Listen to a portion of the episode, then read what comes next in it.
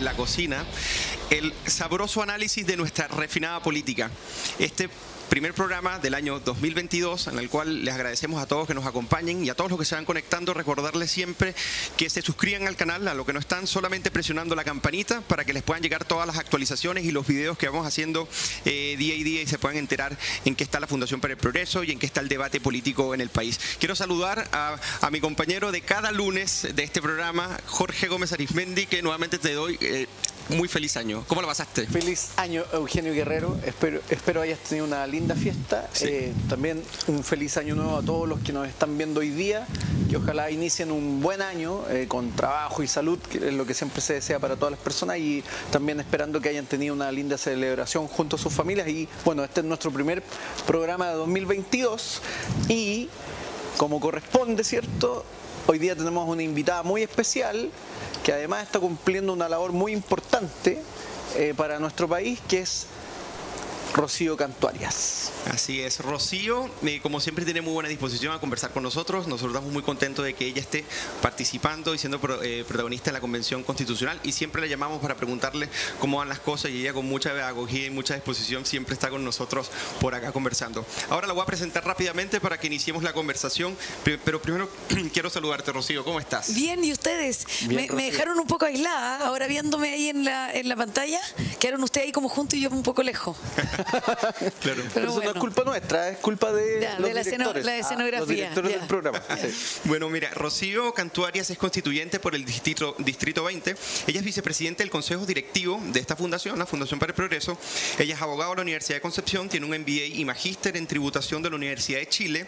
Es docente en la Universidad de Concepción del Desarrollo y Andrés Bello. Es ex eh, gerente de clientes y personas de empresa automotriz. Además, es directora de la Corporación de Desarrollo Regional del Biobío y diversas empresas. Es autora de un libro sobre administración de estudios jurídicos. Rocío, nuevamente es un placer tenerte por acá. Y El hoy placer es mío. Vamos a darte a preguntas, porque eh, es una semana clave y entre los temas de la semana clave está en que se va a elegir una nueva directiva en la Convención Constitucional, eh, un asunto que vamos a, a tratar. Pues yo quiero primero que nada iniciar, ya que entramos en un nuevo año 2022, que se vienen muchas cosas. Esto es como una especie de nuevo ciclo político en el que entramos con un cambio fu- fuertemente generacional, pero también con muchas advertencias. Entonces yo quiero iniciar contigo, Rocío, si te pregunto, ¿cuáles son las claves para entender este nuevo ciclo político que, que- que comenzó hace poco con la elección, pero que ahora parte con fuerza en el 2022? ¿Qué claves serían fundamentales para que quienes nos escuchan comiencen a entender en qué estamos y cuáles son las tendencias? A ver, yo creo que la clave es por la labor que me, que me corresponde en este mo- momento, pero eh, la verdad es que de este ciclo político que inició eh, hace algún tiempo, creo que la clave está, o la diferencia, eh, nos protegerla en alguna medida. Así que eh, creo que del ciclo político lo que hay que mirar ahora es eh, la convención. la Convención Constitucional. Y tú, Jorge, si, si te pregunto cuáles serían las claves fundamentales para entender este, este inicio de nuevo año y lo que se viene desencadenando hace algún tiempo para acá, políticamente hablando, ¿cuáles serían para ti? Antes de desplazar el plato de entrada, porque tenemos varios Sí, platos. Igual con, con lo que decía Rocío, yo creo que hay un tema clave en esto y que ella lo menciona muy bien a propósito del programa La Cocina, es que hay ciertas prácticas que igual se van arrastrando al parecer, que se presumía iban a cambiar y que siguen repitiéndose hoy día probablemente en la Convención Constitucional. Por lo tanto, el tema del cambio de ciclo, hay varios giros, ¿cierto? Lo que mencionaba Rocío, el tema de la nueva constitución, probablemente también hay un cambio generacional importante. Y la pregunta quizás que hay que hacerse es si ese cambio va a ser positivo para la sociedad chilena o vamos a arrastrar eventuales problemas que la sociedad chilena tiene y que sin embargo, aun cuando existe este cambio a nivel constitucional, este cambio generacional, parecen prevalecer. Entonces yo creo que hay como una dualidad que hay que tener muy presente porque yo veo que hay mucha idealización con el cambio de ciclo. Es como, mira, vamos a ser nuevos seres humanos, vamos a tener una sociedad totalmente nueva, vamos a ser solidaria y fraterna, Exacto. vamos a ser Nueva Zelanda. Yo creo que hay mucho de utopía en eso. Vamos a y refundar instituciones, Exactamente. social. Y poco de eh, yo creo, realismo y racionalidad, que es lo que se necesita en política también. Sí, mira, ah, antes de pasar al plato de entrada, sí, eh, yo estoy muy de acuerdo porque, bueno, primero es, eh, es un gobierno que tiene que aprender a gobernar con, con dos mitades, en la cual tiene que incluir, porque si no sería un foco de inestabilidad, pero también es lo que te obliga la política a hacer. Tienes que reconocer a quienes no, en este caso, suscriben el proyecto, pero que forman parte de una comunidad política y que es una parte sustancial, es el, es el 44% que se manifiesta, básicamente. Luego, eh, hay que gobernar con un nivel de incertidumbre increíble, porque el 70% de las empresas, según la, última encuesta que hizo el Banco Central, todavía no pretende invertir, en Chile en el 2022, y más cuando tenemos incertidumbre, que todavía no tenemos un gabinete económico como para poder eh, diseminar un poco esa incertidumbre. Y yo creo que por último es respecto al orden público, porque también hay, señales poco claras. ¿no? De, de repente tenemos eh, un candidato que ahora es presidente electo que dice que ahora se va a ocupar del orden público y va a perseguir la delincuencia y todo ello, pero por otro lado tenemos, no sé, a Camila Vallejo hablando sobre que sí hay que indultar eh, a, los presos que en este caso cometieron actos delictivos. Entonces, eh, en este tipo de cosas hay mucha confusión y yo creo que también este nuevo ciclo político, eh, una de las palabras que podríamos resumirlo es una fuerte incertidumbre, tanto por la Convención Constitucional, que yo creo que es la madre de todas las incertidumbres, como estas señales. Ahora vamos a pasar al plato de entrada y antes de pasar, lo quiero conectar con lo que dijo Jorge, que me parece muy importante porque hay unas expectativas que creo yo que son sobredimensionadas y a mí me gugustaría saber qué piensas tú, Rocío. Y por ejemplo, la CADEM sostiene, y esto es muy interesante, lo, se publica ayer, que el, que el 63% tiene una imagen positiva o muy positiva del presidente electo eh, y es su mejor eh, evaluación histórica. Pero el hecho no es tan curioso, porque ya lo conocemos, pero hablando del tema generacional, es que entre los jóvenes de 18 a 34 años, el 70% tiene la evaluación positiva. En los estratos socioeconómicos bajos, el 70% tiene también una evaluación positiva. En la región metropolitana, el 66%. Y en los que se identifican eh, de centro izquierdo, de izquierda, el 92%. O sea, hay una fuerte eh, confianza, hay una fuerte eh, expectativa y, buena imagen que representa Gabriel Boric para ello, pero además, además, vale la pena decir que en cuanto a expectativas, el 55% cree que el nuevo gobierno le irá bien o muy bien, o sea, básicamente, eh, frente a un 27% que piensa que le irá regular o el 16% que eh, anticipa que le irá mal o muy mal. O sea, sigue siendo una enorme proporción que tiene unas muy fuertes expectativas. Y para cerrar el comentario, Pulso Ciudadano también coincide, saca su estudio hoy y dice, bueno, que pensando en el futuro, ¿crees que la situación económica del país en un año estará? El 37,4% piensa que va a estar mejor o mucho mejor frente a un 23,8% que dice que igual o un 28,9% que dice peor o mucho peor. Y ya para, eh, para finalizar, eh, la misma encuesta Pulso Ciudadano, acuérdense que esta, eh, son los estudios que hace Activa Research, dice que el 49,7% de la población tiene la expectativa que al futuro gobierno de Gabriel, Boric, eh, de Gabriel Boric será bueno o muy bueno. Entonces, tú lo comentabas, hay una fuerte idealización con respecto al triunfo, pero aquí, Rocío, yo no sé, pero puede haber una, una colisión entre expectativas y realidad, porque lo que tenemos básicamente es una especie de bomba de tiempo. Te iba a contestar absolutamente antes de que terminara la pregunta. Eh, Eugenia, déjame ir un, poco más atrás respecto del 44% o de la intención o ganas que tiene Gabriel Boric de llegar a acuerdos, de dialogar, de persuadir para eh, finalmente gobernar para todos los chilenos y no para el grupo, eh, ¿no es cierto?, mayoritario. claro, que, lo eligieron, digamos, yo no tengo, no tengo ninguna esperanza de que, de que sea así. Imagino que los primeros meses, tal vez, muy pocos primeros meses de, su gobierno vaya a, intentar o hacer parecer como que dialoga o como que busca estos acuerdos en, la persona o las personas o los mundos políticos que piensan distinto a él. Eso respecto al 44% de, la reflexión que hiciste. Eh, respecto del gabinete, yo tengo una opinión distinta a lo que tienen todos los analistas. Yo espero equivocarme ¿ah? y no soy analista político, por lo tanto lo digo con esta prevención. Pero, claro, pero yo, yo creo que le estamos poniendo muchas expectativas al gabinete. Yo creo que no va a resultar nada bueno ahí, ni... Eh, ¿Por qué? Porque aun cuando se traiga a expertos que acepten la invitación a participar en ese gobierno, que hasta el momento hemos visto más descartes que ganas de participar con él, al menos de los nombres que hemos conocido por la prensa. Em, ¿Por qué? Porque creo que la agenda ideológica es mucho más potente que la agenda técnica. Entonces, por eso no le tengo ninguna esperanza al gabinete y, y, no me, la verdad es que no, no me interesa tanto su composición. Ahí, Rocío, te hago una pregunta inmediatamente, porque para no perder el hilo. ¿Existe también esa preponderancia ideológica versus lo técnico dentro de la convención? O sea, de ahí es que baso mi opiniones opinión, o, o mi argumentación, porque los he visto, porque eh, Jorge, una cosa es eh, entender el contexto político como espectador, eh, ¿no es cierto? Y leyendo los diarios, informándonos a través de podcast y de programas como este, eh, ta- tan interesante. Y otra distinta es vivir y estar adentro de la lógica política. Y la verdad es que lo que hemos visto en la convención es una planadora del Frente Amplio del Partido Comunista, que es la coalición que va a gobernar, que gobierna, tiene la gobernanza de la eh, convención desde el día uno, ahora está terminando la mesa, pero eh, eh, después hablamos de eso, pero es bien ficticio en realidad esto de que el Frente Amplio y el, y el Partido Comunista en realidad se van a ir para su casa en la convención. Entonces, yo he visto cómo gobiernan, yo lo he vivido eh, y la planadora ha sido desde el minuto uno. Entonces, se quiere hacer parecer como que se dialoga, que es lo que me imagino que va a hacer Boric, que ya lo está haciendo además en, esta, en estas campañas. ¿Se han fijado lo, lo impresionante, lo directa, lo tan poco elegante o tan poco implícita que ha sido la campaña de blanqueamiento de imagen, principalmente respecto de Boric y su gente y sus amigos, sus personas, eh, eh, de la primera vuelta con lo que ha pasado hoy día? O sea, vemos el perrito, el gatito, la novia que no es novia, la cartita que le mandó un niño que es tan tierno, que, o sea, de, de verdad, y los medios de comunicación, no todos, pero, pero la gran mayoría contribuyendo a esta campaña que ha sido increíble. O sea, a mí lo- los números que indica, que nos, que nos da a conocer, ¿no es cierto?, estas encuestas que recuerda Eugenio, eh, Pulso, ¿no es cierto?, Y Cadem. Eh, no, a mí no me extrañan nada. De hecho, a mí me encantaría comparar sobre todo el primer porcentaje que diste respecto de la- del 63% de valoración de- del presidente electo con la valoración que tuvieron otros presidentes electos, porque no creo que estén tan lejos.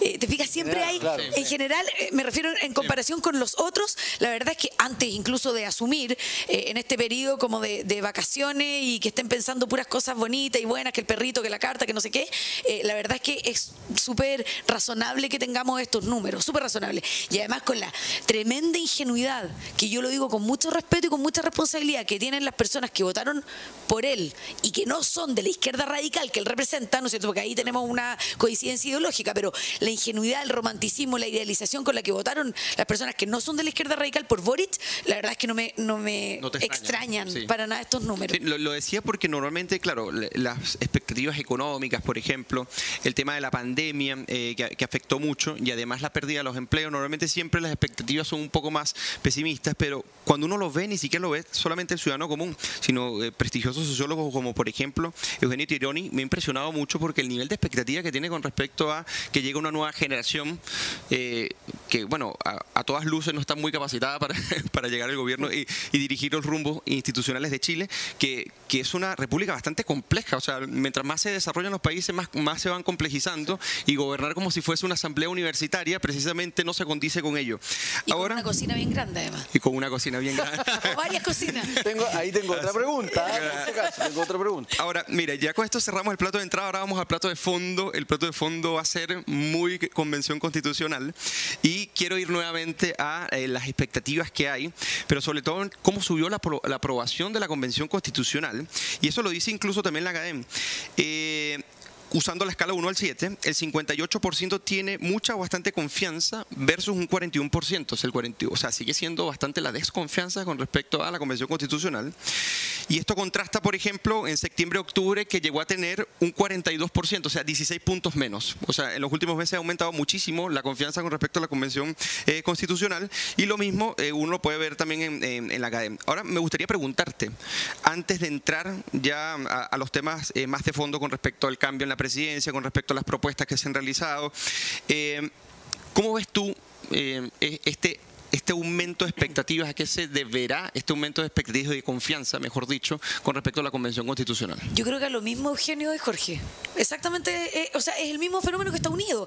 Si, si ustedes recuerdan, bueno, primero me dice que la gente tiene muy mala memoria, que está muy poco atenta a lo que pasa en la convención, porque si, Claro. si se enteraran de cómo es la gran cocina dentro de la convención es increíble y no tendríamos estos niveles. Pero considerando que las encuestas se toman siempre respe- respecto de muestras de la misma gente, ¿no es cierto? O sea, que nunca entendieron mucho o nunca estuvieron tan atentos a la convención y que hemos tenido un número de valoración eh, eh, positiva menor o incluso de, reprobación también eh, mayores que lo que, tenemos ahora, creo que es el mismo fenómeno. O sea, campaña de Boric. Recuerden que puso Gabriel Boric y su equipo de a José Antonio Caz como como el enemigo de la convención. Y eso estaba, eso es una mentira que, siempre estuvo muy alejado de la realidad. Entonces, eh, la gente fue eh, masticando esta idea de que uno era el que quería los cambios, la refundación de Chile y que la, iba a apoyar a la convención y que esta pobre convención, ¿no es cierto?, que estaba eh, trabajando con todo en contra porque el gobierno, me refiero al del presidente actual, de Sebastián Piñera, a través de las Express, nos había maltratado, cosa que es mentira. Eso está muy alejado de la realidad. De hecho, es increíble, es increíble como cada peso que le han pedido ha estado a disposición, o sea, que está bien, digamos, pero pero es, mucho. Para, han podido contratar familiares como asesores. O sea, se siguen pagando, Jorge, sueldos de convencionales que no han ido nunca más. A, Rojas Báez. Claro, por, ejemplo. ¿Te fijáis? Entonces, yo creo que es producto, esto, esto es producto que, que, puede cambiar, digamos, pero es producto de la misma campaña de blanqueamiento. claro, una articulación entre el mensaje de Gabriel Boric para la presidencia de la República y el acompañamiento casi que cuasi privilegiado de eh, la Convención Constitucional. Absolutamente. En ese sentido, Rocío,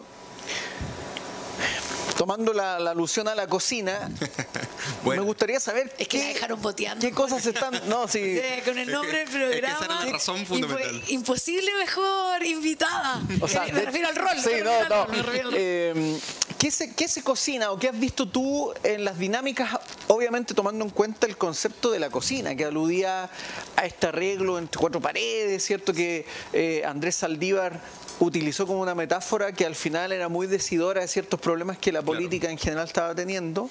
¿Qué has visto tú que finalmente vuelve a replicarse la convención bajo esta idea o más bien contradiciendo esta esperanza que tenía la ciudadanía en una nueva forma de hacer política. ¿Qué cosas tú has visto que finalmente siguen siendo los mismos vicios de siempre dentro de la convención? O sea, yo lo, yo lo asocio, además de, aquella eh, que se popularizó, ¿no es cierto?, como la cocina de eh, adoptar acuerdos entre cuatro paredes, ¿sabes qué? Si fuera solo esa definición, eh, o ese concepto de cocina, incluso no estaría tan mal, porque, porque creo que las personas tienen que, una cosa es hablar, ¿no es cierto?, para, para el electorado, para el público, no sé, intervenciones que son en el pleno, en que, en que realmente no nos estamos escuchando. Entonces, si fuera única y exclusivamente irse a tomar un café con personas que de otros mundos políticos, en que tú puedes acordar algunas cosas, algunas metodologías o algunas ideas, ¿no es cierto?, que después se discuten en forma transparente, no lo encontraría tan malo. Pero para mí, o lo que yo he vivido en la convención, la cocina es sinónimo de trampa, de, eh, dicho en jerga futbolística, de meter goles, pero, pero saltándose las trampas del fútbol, ¿no es cierto?, de la NFP y de, la FIFA. O sea, la cocina para mí es llegar desde un sector político con las ideas de cómo lo van a conseguir para que se note poco, para los que piensan distinto, para el otro sector político, que se note poco que se está haciendo trampa. Y, trampa a las reglas establecidas fuera de la convención, y ahí me refiero a la constitución vigente y de ahí para abajo, o sea, recuerden cuando eh, se quiso bypasear o no considerar o no darle importancia o no respetar directamente el quórum de los dos tercios, porque se nos olvida, pero esto fue hace poquito o pocos meses atrás. ¿Y, cómo lo hicimos? Entonces, yo me imagino esta cocina, eh, no me la imagino, la experimento, la vivo de que el sector de la izquierda incluida la centroizquierda, se ponen de acuerdo para allá. ¿Cómo lo hacemos para esto? No, es que en realidad la constitución dice dos tercios, pero, pero no tenemos, eh, ellos tienen los dos tercios, pero, pero la, derecha no tiene el tercio para poder eh, parar alguna norma constitucional eh, y nosotros, toda la izquierda, no estamos unidas en la materia en que tenemos dificultades porque el PC no piensa lo mismo que los dos, gente o una persona de, la DC que aprueba dignidad con los movimientos del pueblo, sociales o lista del pueblo, lo mismo, ¿te fijas? Entonces, ¿cómo lo hacemos para que todos nosotros, los que pensamos igual, quedemos conformes? Entonces, ah, el plebiscito dirimente, no, sometamos a, votación dos tercios, cosa que no se podía. Hoy día en las, en las comisiones eso ya es un caso antiguo, pero estoy poniéndolo como ejemplo para que... No, incluso para que declararse en originarios es una y, trampa. y- y diciendo bueno vamos vamos a hacer vamos a hacer que la o sea que la regla para para que se voten las reglas constitucionales por dos tercios se elijan pues, básicamente por mayoría absoluta siempre y cuando también nos permitan ser originarios entonces como que también fue ceder no En- Eh, Ahí, Eugenio, ahí tú estás dando otro ejemplo de cómo la cocina, en mi opinión, es más sinónimo de trampa, de cómo Así lo es. hacemos para meter un gol, eh, pero que no se note O sea, tanto. una cultura de la trampa que busca camuflarse de institucionalización. Sí, tal. Y, y peor, Jorge, porque para las personas que nos están viendo, o sea, no, en mi opinión no es peor, pero, pero casi tan grave como querer que el titular sea que invitamos a todos a participar. ¿Se acuerdan que hoy día tenemos mecanismos de participación ciudadana que no, te- que no habíamos tenido nunca? Yo estaba muy contenta por eso, creo que es una oportunidad para que, para que, no con todos los mecanismos que existen, pero con muchos de ellos, y entonces me doy cuenta que también es una trampa. O sea, la trampa no solamente es institucional, sino que la cocina llega a que hagamos como que vamos a participar. Entonces, se abren las audiencias públicas para que muchas organizaciones de la sociedad civil y muchas personas naturales, jurídicas, las que fueran, pudieran inscribirse en solicitud de audiencia. En la Comisión de Derechos Fundamentales, fíjate, recibimos 1.700 solicitudes y se vio, pudimos oír a menos del 10%. Ahí tengo una Qué pregunta, increíble. porque ese es un tema que a mí me, me llama mucho la atención que la prensa no lo ha cubierto de la, de la forma más adecuada, en el sentido de que es realmente un misterio, al parecer, cuál era el criterio para determinar quiénes asistían a las audiencias de las comisiones, es decir, cómo se usó ese sistema. Lo que se planteaba era que ante la solicitud, el número de solicitudes, no sé si las comisiones, no sé si un, un- grupo se organizó o, existía alguna instancia en que dirimieron quiénes iban y quiénes no, porque incluso gremios importantes quedaron fuera de estas comisiones Sí. en muchos casos. Y mi pregunta es cómo, se, se supone que se apeló al sorteo, pero ¿cómo se hizo ese sorteo? ¿Qué mecanismo se utilizó? Esa es una duda que yo tengo y que veo que la prensa no lo ha cubierto de la manera adecuada, es decir, explicar por qué algunos quedaron fuera y otros no. Creo que Marcela Cubillos fue la que, den- la que denuncia que los criterios para la selección, precisamente, eh, no estaban transparentados. Para este caso, vamos por Chile. Por- Sí, a ver, lo, que- lo primero pa- para responder tu pregunta es, se equivocaron de convencional y tendrían que haber invitado a alguien que hubiese estado en la cocina para contestarte derechamente esa pregunta porque es un misterio y yo no lo sé. No, no sé cómo se, se designaron. Lo que yo creo es que, a ver, la, la norma, el reglamento decía que si no teníamos capacidad, esto fue a través de comisiones, tú te inscribías para una comisión determinada, son siete las temáticas, o sea, Claro. te podías inscribir específicamente para derechos fundamentales, principios, modelo económico, lo que fuera, cultura, no sé. Eh, lo, lo que dice el reglamento es que si nosotros no íbamos a tener la capacidad de oír a, a todas las solicitudes que teníamos, se iba a hacer un sorteo. El tema es que nosotros, yo te puedo dar el ejemplo concreto de la Comisión de Derechos Fundamentales en que recibimos 1.700 solicitudes. Las primeras semanas el sorteo no se hizo y entonces era a dedo, por lo tanto permíteme sospechar legítimamente que hubo arbitrariedad. Claro. A ver, ¿quién, quién- La, quién eh, la usaba- coordinación, que es como la mini mesa, la coordinación son eh, una pareja de coordinadores que se eligen, ¿no es cierto? No tenemos la derecha, las personas que creemos en la libertad, no tenemos ninguna coordinación, en ninguna comisión no vamos a tener nunca. Para que, para que vea, como yo no me, me voy a responsabilizar de esto. O sea, quien hablaba en estas comisiones estaba al arbitrio de dos o tres personas. Sí, sí, o, o de cuatro, según si el trabajo se hizo con, sí, la- de la coordinación y, y de, y de- con el apoyo O sea, de la Secretaría. Sometido al capricho de, de esas personas. Sí, creo que hubo, al menos en mi comisión, hubo algunos parámetros eh, de expertos. Por ejemplo, en una semana se llamó a distintos académicos, en que creo que ahí estuvo más o menos equilibrado en términos ideológicos las exposiciones, pero en otras no. Y fíjate que el sorteo en la comisión mía se hizo para la última semana, en que recibimos 72 audiencias. En total fueron ciento y tantas. Ok. pero- o sea, para el resto aplicó la dedocracia. Aplicó- apl- Claro, y, y fueron tres semanas de audiencia y quedaron mil, o no, quedaron mil quinientas o mil seiscientas fuera. Entonces, hacemos como que la ciudadanía participar. Peor, Jorge y Eugenio. Ahora tenemos que, vuelvo a la Comisión de Derechos Fundamentales, no puedo hablar por todas las comisiones porque no estoy al mismo tiempo, pero tenemos normas populares, a mí me gusta decirle normas ciudadanas. Ah, la iniciativa. Las iniciativas ciudadanas de Las norma 15.000 firmas, ¿no? Claro, que, que, que podemos, que las personas tienen derecho por reglamento a ingresar hasta el 20 de enero y a firmar. Todos podemos firmar con la clave única hasta el 1 de febrero. Fíjate que en mi comisión querían cerrar el debate respecto de dos bloques de derechos que son muy importantes ahora. Y cerrar significa, y nosotros preguntamos, pero ¿cómo? Para cerrar el debate de un tema cualquiera, tenemos que esperar ver cuáles son las propuestas que tiene la ciudadanía a través de estas normas y los convencionales que tenemos plazo para ingresar normas hasta el primero de febrero. La, ciudadanía también. Y queríamos cerrar el debate ahora. O sea, e, es, una locura. Es como querer, no, que eh, firmen alguna iniciativa porque ustedes van a tener derecho a, ingresar. Es una, teatralización. Claro. o sea, y quieren cerrar el debate. De hecho, hay un, te doy un dato, probablemente tú lo tienes, pero de iniciativas populares se han recibido 1965, de las cuales han sido publicadas 994 y sin embargo solo dos cumplieron con el requisito de las 15.000 firmas. Eh, es decir, aquí hay un número importante de iniciativas publicadas que ni siquiera cumplieron el requisito que se solicitaba. Y no, están... no, Jorge, pero espérate, espérate. Lo que, el tema ahí es que hay muchas iniciativas ciudadanas de norma ingresadas a la plataforma que, que no están como en un limbo de admisibilidad, que, todavía no, que todavía no están publicadas para que la gente pueda firmar. Pero el requisito de las 15.000 firmas es para que se cumpla, eh, es, para que las podamos discutir en la convención y que se cumpla hasta el 1 de febrero. O sea, ahí hay un tema, porque no sabemos qué está pasando con las miles de eh, normas ingresadas que todavía no se pueden firmar porque no están declaradas admisibles. son, son, 15.000 firmas y cuatro regiones, ¿no? Sí. Como mínimo ya. Sí, que la firma que era un tema de incapacidad humana en el fondo porque la revisión era se Pero si, Jorge es que todo es incapacidad humana. Si por eso cuando tú comentabas en tu reflexión inicial en el plato de entrada de la cocina eh, sobre el principio de, racionalidad y de realismo eso es lo que falta.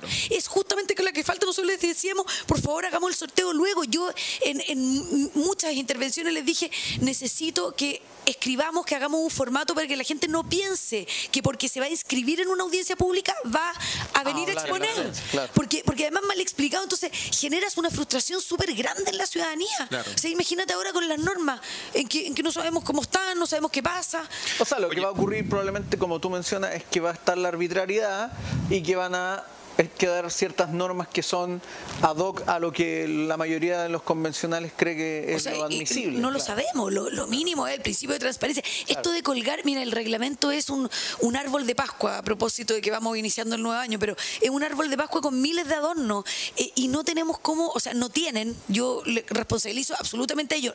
Nosotros hemos hecho gestiones para que esto sea transparente, ah, para que no quede la duda. Oficio, eh, en cada medio de comunicación lo decimos, en cada intervención, o sea, hemos hecho nuestro esfuerzo, pero la verdad es que la responsabilidad de colgarle tanto adorno al reglamento y al árbol, de cumplir con miles de cosas que generan expectativas en la ciudadana, es de la izquierda. incluso cuando uno ve en los medios el, tratamiento acerca de, estos aspectos, solamente son las peleas chicas como más emblemáticas, pero estos aspectos que son más técnicos y que se vinculan precisamente con la participación popular no, ha estado tan, tan evidente. Ahora, a mí me gustaría pasar al tema de que mañana, 4 de enero, se, eh, se someta a votación una nueva directiva, o sea, luego de los seis meses, pasa eh, una nueva directiva. Hay varios nombres que están sonando, que son como, por ejemplo, Ramona Reyes, Cristina Dorador, Rocío Cantuarias, Beatriz Sánchez, Patricia Polixer, Eric Chinga, Bárbara Sepúlveda del Partido Comunista y Daniel Bravo del Pueblo Constituyente. Esos son como los, nombres que más suenan. Pero antes de pasar a tus expectativas con respecto a esto, me gustaría saber cómo, cómo tú evaluarías y por qué fundamentalmente esta uy, esta gestión o desempeño de... Esto es porque estamos en vivo. Claro, eh, desempeño de eh, Jaime Baza y Elisa Loncón. ¿Cómo, cómo, lo ves? Yo creo que, que no han ejercido un liderazgo eh, que sea que cumpla con alguna expectativa. O sea, mía no han cumplido ninguna. Bueno, tenía pocas, ¿ah? tenía muy bajas. Yo la verdad que eh, no tenía expectativa en no realidad. nada y aún así te Y así me sorprendieron para mal. Exacto, así, así todo me decepcionaron. O sea, deben ser como los anfitriones. ¿Cómo, cómo, ¿Cuál es el cargo del, del que abre la puerta de la cocina? Son como los anfitriones del, el anfitrión. Como el, chef, el master chef, no sé, el, jefe de, los de los cocineros. Eh, Elisa Loncón y Jaime Baza, en mi opinión, han desempeñado una pésima labor. O sea, si a tu cargo, si es verdad que tú, porque es que es el tema, es que es mentira que se quiere construir la casa de todo y todo todas esas expresiones que son mentiras, que son falacias. Eh, ellos debieron, eh, al menos aparentar, porque creo que es mentira que quieren construir la casa de todo, que, que alguna seriedad respecto del orden jurídico vigente y alguna seriedad respecto de personas que opinaban distinto a ellos, por respeto a la ciudadanía. ¿Te fijáis? Entonces creo que no que lo hicieron pésimo, eh, permitieron que esta cocina y que lleguemos a este punto, llevamos seis meses, no hemos escrito ninguna norma en la Comisión de Derechos Fundamentales, no se va a escribir prontamente, la deliberación todavía no parte, o sea, eh, los plazos dejaron ahí ya que se la arregle la siguiente mesa, pero los plazos no calzan por ninguna parte, ustedes se mueren la cantidad de cosas que todavía tenemos que hacer entre medio en este reglamento que era el árbol del viejo vascuero, o sea, eh, esto es cabildos, encuentro autoconvocado, además de las iniciativas populares de normas, o sea, son miles de cosas que es imposible que se cumpla porque no hay principio ni de racionalidad, como dijiste tú, Jorge, ni de realidad. No, y claramente se ve que no hay, no hay un criterio muy bien instalado, porque lo vemos con las iniciativas populares o, estas audiencias para las comisiones. No me quiero imaginar cómo van a ser esos cabildos, donde probablemente va a haber alguna, alguna constituyente gritoneando a quien no, no, no se manifieste de manera adecuada, como, no recuerdo el nombre, hay una constituyente que, que, que es muy buena para... Hay varias que gritan, Isabel Godoy le gusta gritar, sí, el Salabraña, le gusta claro. Entonces, eh, claramente hay un concepto de democracia más bien distorsionado. Esto es más bien lo que decía un poco Eugenio, esta idea de la asamblea universitaria, donde el griterío, el que grita más, se impone versus la racionalidad que requiere un sistema democrático, donde los actores exponen sus argumentos y eventualmente ahí se discuten los puntos. Jorge, en y te sometes a normas, o sea, y, y, te sometes a normas que tú mismo has aprobado y has propuesto. O sea, eh, esto es, ¿se acuerdan los primeros días? A mí me esos fueron los primeros o decepciones, como dice Eugenio, pero eh, un resultado de una elección que fue a viva voz y, y basa, con base y loncón a la cabeza y no le gustó el resultado y se volvió y se volvió a elegir. O sea, son cosas que en una democracia tú no te puedes no admisible. O sea, no, no, puedes imaginarte, te fijas ni, ni, ni, siquiera guardando la compostura. Es como que en un partido de fútbol la ejecución del penal falla y el, el jugador obliga al árbitro a repetir el penal. Tal cual. Claro. tal cual. Esa es la lógica, la cultura de la trampa. Es la cultura de la trampa. Allí, eh, Qué insólito. Entonces, con respecto a estas expectativas de la nueva presidencia, ¿no? Porque se tiene, se tiene claro que no quieren que predomine nuevamente la prodignidad, que, que tratemos de mostrar más transparencia, pluralidad interna, o sea, una pluralidad que obviamente no existe y que sería una pluralidad entre los iguales, entre los semejantes, ¿no? O sea, entre la izquierda que es un poco más insurreccional, porque de eso hay, a una izquierda que es más centrada, pero que se cuadra precisamente con estos tipos de izquierda. Mi pregunta, eh, mi pregunta es, ¿cómo tú ves esta, esta elección? Eh, ¿Hay expectativas con respecto a que sea mejor que esta que, que, terminó decepcionando a las personas? ¿O simplemente es una, podría ser una repetición simplemente para la formalidad? ¿Cómo lo ves tú? ¿Y la alternativa 3? ¿Que es que sea peor? También. Exactamente. Puede ser, que, sea peor. A ver, eh, lo primero es que esa cantidad de, candidatos y, de nombres, eh, eh, lo que está demostrando es una, es una muestra de lo que tú dices respecto de pluralismo o pluralidad de un sector. Y, yo creo que tienen la crema. O sea, dicho en, jerga cocinística, tienen, la crema y por eso hay tantos candidatos, porque hasta hoy día, ¿no es cierto? Que son las siete y algo, no tenemos acuerdo. vi ahí un, alguno, alguna información de que Bárbara Sepúlveda del Partido Comunista se había bajado, eh, te fijas que le dieron un poco más de impulso a Daniel Brau. Pero eso es bueno en cierto modo, Rocío, ¿o no? Que se, que se baje el sistema o que, haya dispersión. Que, en el fondo, dentro del, entre los grupos de la izquierda o la centroizquierda o como se quiera llamar, exista esta dispersión. ¿Es mejor? ¿Lo ves tú? O sea, para, para un espectador que come frutos secos como genio, ¿no es cierto? Nosotros podríamos decir, o palomitas de maíz. Eh, eh. Porque, por ejemplo, tengo la duda. ¿Qué pasa con eh, actores yo diría moderados, como, no sé, Agustín Esquella en este embrollo. ¿Qué pasa con el La semana pasada fue muy criticado porque emitió una opinión que a mí me parece que lo que buscaba era establecer que, por ejemplo, un criterio de regla general en términos jurídicos no puede empezar con la minucia del detalle de cuestiones que en realidad escapan a lo jurídico y sin embargo lo atacaron. Y prácticamente funado. Claro, por eso fue muy atacado. Bueno, a Marisol Peña, miembro del Tribunal Constitucional, también ella fue a exponer y también fue una mala educación, que la mala educación eh, es, frecuente, digamos. Entonces, que, ataquen a Agustín, sí, que él, él, a ver, yo si, si él escribiera una constitución así, casi la firmo sin leerla. Claro. Versus lo que tenemos hoy día, pero es totalmente irrelevante. A ver, no, no quiero que me malinterpreten o sea, la respecto in- que la- yo no tengo respeto por él. O sea, no. o sea la impronta que académica, No eh, institucional, escuchada. no está siendo escuchada, pero uh, ni siquiera considerada, porque los factores ideológicos, como decías al inicio, son más importantes que los Es técnicos, que ¿cierto? no, que- mm, nada, o sea, ni, ni escucharla, ni leerlo, ni nada. Y él tiene ahí su propuesta y, o sea, ojalá que, que algo de lo que él propone salga, pero, pero yo lo creo muy difícil si es que es minoría. Maria. Absoluta minoría. Y lo que va a pasar mañana, bueno, esto es de, co- de comer frutos secos mientras esperamos lo, esperamos quiénes son los candidatos y cómo, y cómo va a ser, pero, pero yo no tengo esperanza o expectativa en, en- en la siguiente mesa. ¿Quién va a ser? Si aquí estamos dominados por la izquierda radical, insurreccional, como dijo Eugenio, y yo le agregaría el adjetivo de refundacional, además. Entonces, Claro. ¿qué, qué- qué expectativas tenemos de, de quién? De sea, Beatriz no Sánchez, de una persona del Partido Comunista. O sea, si no nos olvidemos de las personas que son, si uno dice, no, es que la Bárbara Sepúlveda por la juventud. Yo a la juventud le tengo mucho respeto ¿ah? y, y que estos cambios generacionales eh, probablemente son muy buenos y no me refiero a Boric, ahí hay otros problemas muy graves que no son la juventud. Claro. Eh, pero, pero Bárbara Sepúlveda, que es buena moza y que no sé qué, ella es del Partido Comunista. ¿Qué podemos esperar ah, Claro. de ella eh, o de Gladys Marín, ¿no es cierto? En su, ti- en su momento, de Carmen Hertz, o sea, son del Partido Comunista. ¿Qué, qué- qué esperamos? Ni, media esperanza.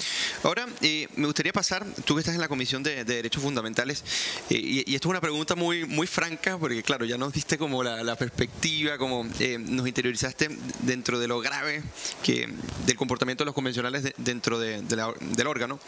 ¿Hay alguna propuesta que- que te llame la atención, alguna tendencia que tú digas, bueno, varias cosas se han dicho, como por ejemplo, bueno, ya el tema del sistema parlamentario se descartó y por ende hay una visión hacia un eh, semipresidencialismo o un presidencialismo atenuado, por ejemplo. Pero también con respecto a lo del Banco Central, que eh, al parecer se le quiere eh, precisamente dejar rango constitucional con su autonomía, pero por otro lado, bueno, lo comentamos anteriormente, por otro lado se quiere llevar, se quiere acusar constitucionalmente a los consejeros y además otorgarle más objetivo. Entonces, básicamente es una autonomía muy rara. Entonces, me gustaría Es preguntarte... una autonomía poco autónoma. ¿Cuáles son las propuestas más extrañas Claro. y- o extravagantes o, O que te llamen la atención que tú creas que realmente van por buen camino. A ver, primero, lo- primero lo malo y después lo, de lo- un poquito. Lo malo un poquito- y después lo bueno. Eh, ya, lo malo es el, el relativismo, es la falta de, de técnica jurídica y la falta de eh, entender los resultados o efectos que una norma puede traer aparejada. Eso hay cero.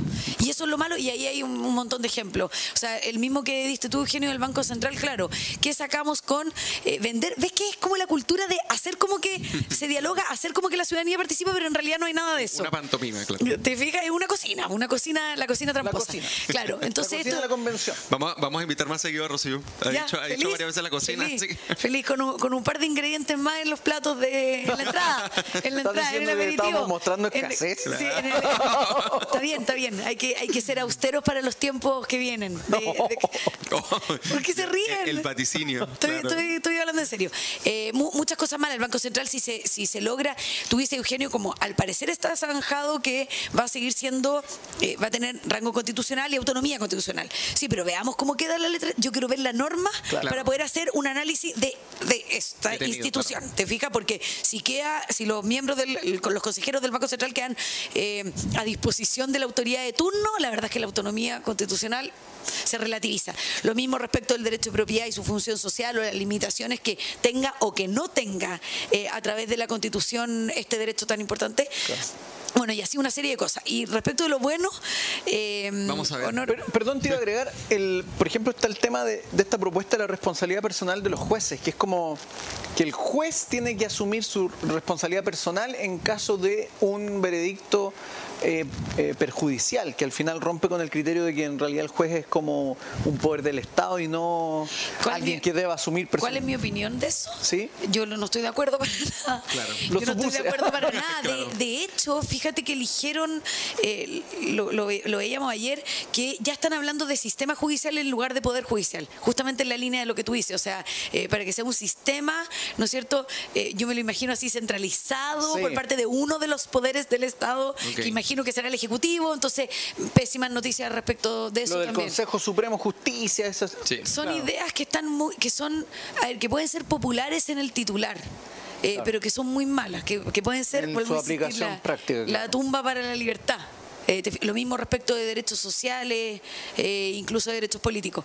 Eh, y lo bueno es que yo todavía tengo la esperanza, esto, esto es una esperanza, una ingenuidad y algo de... Es lo último que se Pero en realidad, en realidad esperanza tengo, porque si no, eh, si, si creyera que todo, todo está perdido, de verdad que no iría nunca más a la convención. Claro. No, no- no le pondría mi, mi mejor esfuerzo en, en querer que las cosas cambien, en que se enmiende el rumbo, en poder sacar algo no tan malo o algo menos malo de, de propuesta de constitución. Yo creo que eh, algunas instituciones, tal vez nuevas, como la Defensoría Ciudadana, tal vez, tal vez, no estoy diciendo que, que la apoya así, tenemos que leer la letra chica, eh, pero configurar de algún modo la, una mejor o, o mayor modernización del Estado. Fíjate que puede ser opción. Ah, o sea, es transversal. Hay una, hay una No, no, yo te estoy, yo te estoy diciendo lo que, lo que no hay, claro, su- mi, mi, mi deseo, Claro. esto está, Ya, a nivel de, claro. está- está a nivel de mis colegas, de deseo o buenas intenciones. Ya, claro. No, no lo he visto transversalmente, Eugenio, porque, porque no tenemos nada transversal. Lo mismo que dices tú, el parlamentarismo ya se acabó. Bueno, veamos cuál es el comparado de normas, cómo se vota, cuáles son las indicaciones, que todavía no se ha hecho. ¿Te fijas? Entonces, hasta el momento son esperanzas. Yo espero que es una paradoja porque vamos a, vamos a hacer que el Estado crezca, crezca, crezca, so- sobre todo en términos de garantizar derechos fundamentales, en términos de hacer, eh, bueno, de titularidad y hacer exigible a través de la Constitución muchos de estos derechos y bla, bla, bla. Pero yo creo que podemos lograr, o, o- o voy a hacer mi mejor esfuerzo con muchos convencionales más, a que, a que logremos consagrar instituciones Claro. o cambios que logren Pero ahí Claro, que el Estado pro- se modernice. o protegerlas que Ahí, el Rocío, momento yo tengo una pregunta, porque un poco tomando no solo tu opinión, sino lo que uno ha visto eh, esencialmente a través de la prensa, ciertas propuestas que se hacen, uno no ve un afán modernizador aquí, No, no. sino más bien hay un espíritu más bien antimoderno en muchos de los aspectos y propuestas que, que, que se van como levantando. Eh, entonces ahí yo, claro, uno dice, ¿dónde estaría esta, esta semilla de una mirada que modernice el Estado chileno cuando uno ve que en realidad lo que hay es más bien una lógica muy antimoderna en términos incluso ideológicos? Sí, pero Jorge, ya te dije que eran buenas intenciones y deseo y que me puse igual que mis coleguitas Ah, con, poca base científica respecto de que es transversal esta idea. No, no, no, yo digo que tengo una esperanza de inventar el rumbo para ese lado. Eh, pero, y lo de antimoderno o lo de quedarnos pegados, Jorge, pero absolutamente. O sea, los cartelitos que se pegan en los escritorios del- o en los testeras, no sé cómo se llaman, los que, que escritorios de los convencionales son Allende es futuro. Y en las intervenciones, y el otro día hicimos un ejercicio con, con Francisco, con, un- con una persona que, con la que trabajamos en la Comisión de Derechos Fundamentales, y dijimos, ya, en estas intervenciones que tuvimos, cada uno tenía cinco minutos para hablar, yo ahí... eh, Estado modernizador, protección de la libertad, ¿no es cierto? Que son las cosas en Obvio. que creo que nos traen progreso y crecimiento económico y futuro al final para mejorar la oportunidad y condiciones de vida de todos. Y que hasta un socialdemócrata debería apoyar. Eh, que- Debería, debería, Eso también. claro. que ahí Obvio. caíste en el mismo juego mío. Con poca base dice que, que los sociales, eh, los socialdemócratas debiesen apoyar esta idea. Eh, pero en- eh, fíjate que contamos cuántas veces teníamos un. eh, esto lo hicimos de verdad. Entonces, en las intervenciones de, los, de las 33 personas de la Comisión de Derechos Fundamentales, contamos cuántas veces se decía dictadura. Neoliberalismo, rechazándolo, por supuesto, como, como el, de- el demonio, ¿no es cierto? El- el- Sí, y otra más que se me olvidó. ¿Cuál podrá haber sido? Bueno, era neoli- neoliberalismo, dictadura. Eso. No, eh, no, porque era, ya no me acuerdo, pero hicimos un ejercicio, entonces jugamos como, el, como en los votos, cuando, cuando somos vocales o apoderados de Vesta. Entonces, cuando contábamos en cuántas intervenciones se nombraba la palabra dictadura o rechazo al neoliberalismo. En el fondo estoy. Claro. eh, sosteniendo tu, tu posición de que es completamente antimoderno y el resultado fue que muchas veces, o sea, la gran mayoría de los convencionales que no son del mundo político al que yo pertenezco, nombraban la dictadura, así como, miremos para el Qué futuro, estamos proponiendo una constitución como Claro. y se quedaban pegados allá y que por esta dictadura entonces se estableció este modelo, una- he visto palabra más ambigua y que dice menos que neoliberalismo, solo con una carga ideológica negativa. Oye, digamos. ya para Increíble. cerrar el, el- el plato de fondo y pasar al jugo de la semana, nosotros hacemos comentarios de que de- quienes para Jorge y para mí dieron jugo la semana pasada. Y el postre lo Eh, saltamos. eh, es- no, y tenemos luego el, el, por, supuesto, Eugenio no nos tiene post. Ya, ya. Entonces, fíjense, eh, yo te quería hacer una pregunta con respecto a Gabriel Boric y la convención. Eh, se tenía, se tenía la, eh, la perspectiva de que si José Antonio Cast ganaba las elecciones, la señal iba a ser distinta con respecto a la pretensión de hegemonía que quería tener la Convención Constitucional y el cambio refundacional que, que quiere hacer.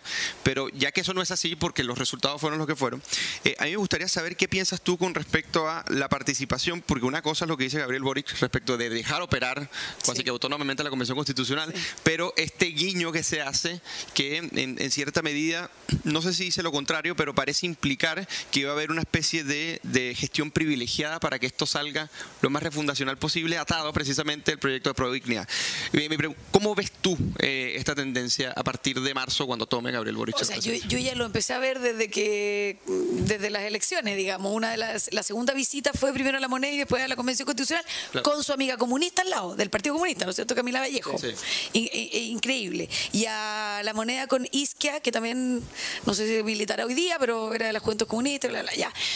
A ver, que reconozca o que, que Boric en el discurso, en esta campaña, que es tan bonito todo, ¿no es cierto? Y que un, un poco, en mi opinión, tapando, queriendo ponerle la tapa de la olla a la ideología más radical que es la que él cree, en mi opinión, o la que él sigue, eh, ¿qué, qué otro remedio le quedaba que, que no fuera declarar la autonomía de la convención? O sea, ¿de qué estamos hablando? Él es como grandes pensadores, era obvio que tenía que decir y, y lo de- que, que declaraba o que reafirmaba la autonomía de la convención constitucional, igual como lo hubiera hecho José Antonio Cast.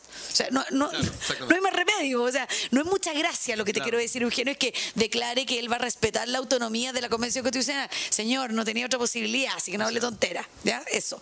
Eh, en primer lugar. Y en segundo, esto de, de- de la unión, yo siempre he creído en la alternancia en el poder, en los frenos y contrapesos, ¿no Claro, es cierto? En, la, en la Constitución principalmente, Claro. pero, pero en otras, en, la- en las distintas instituciones también, eh, y en cómo se estructura eh, el Estado y los gobiernos. Y eso no, va- no va a pasar acá. Entonces, esta hegemonía de la que tú hablas va eh, con una a, a pasos bien, eh, Bien eh, consolidado, dices bien consolidado, bien rápido, sin ningún contrapeso. Entonces, eh, no tengo, la verdad es que ninguna duda de que todos los aires refundacionales van a verse consagrados en una propuesta de constitución y además que va a ser una excusa o justificación. Tú sabes que la izquierda radical siempre encuentra un culpable. Hoy día el neoliberalismo, Claro. en Cuba el imperio yanqui, en Venezuela lo mismo. Bueno, tú lo sabes mejor Claro. que yo. Entonces, creo que además la convención va a servir como justificativo como argumento para, oye, pues yo, yo, no, yo no estaba tan de acuerdo con esto, pero bueno, fue la convención y como es autónoma y como que me manda todo, yo tengo que poner estos proyectos o ponerle urgencia a estos proyectos porque tenemos que implementar la Carta Fundamental y etcétera. O sea, yo creo que además de que no van a existir contrapesos, esta, eh, esta ideología va a seguir en marcha eh, a paso muy rápido y sostenido eh, y que además vamos a ser- va a servir después la constitución para que esta gente se saque los pillos, como se llama en jerga juvenil. Bueno, ahora vamos a pasar al claro, vamos a pasar al jugo de la semana y me gustaría empezar con George. ¿Cuál es tu jugo, eh, George? Bueno, a propósito de todo el tema jurídico eh, y lo que contaba Rocío, en una sociedad democrática la certeza jurídica es muy importante y cuando se habla de derechos humanos también la certeza jurídica es muy importante. ¿Y por qué menciono esto? Porque para mí el juego de la semana es la toma, que ya lleva casi seis meses del Instituto Nacional de Derechos Humanos, Parece broma, ¿no? ¿cierto? Por parte de la, AS de la ACES, que paradojalmente dice proclamar la defensa y protección de los derechos humanos, pero sin embargo recurre a la más brutal arbitrariedad para vindicar los derechos humanos. Entonces, en ninguna sociedad democrática es posible, en un Estado de Derecho como tal, es posible proteger los derechos humanos a punta de arbitrariedad. Y usando la fuerza. eh, por eso, O sea, la arbitrariedad de tomarse un, edificio, de declarar que además es poco menos que propiedad del- del- del pueblo, eh, entonces, ese es el jugo de la semana, porque además se, se antepone al, a la- al derecho, a las reglas generales, el, una ocupación estilo ocupa, y eso es obviamente Claro. contradictorio con la protección de los derechos humanos, eh, cualquiera sea su, su contexto.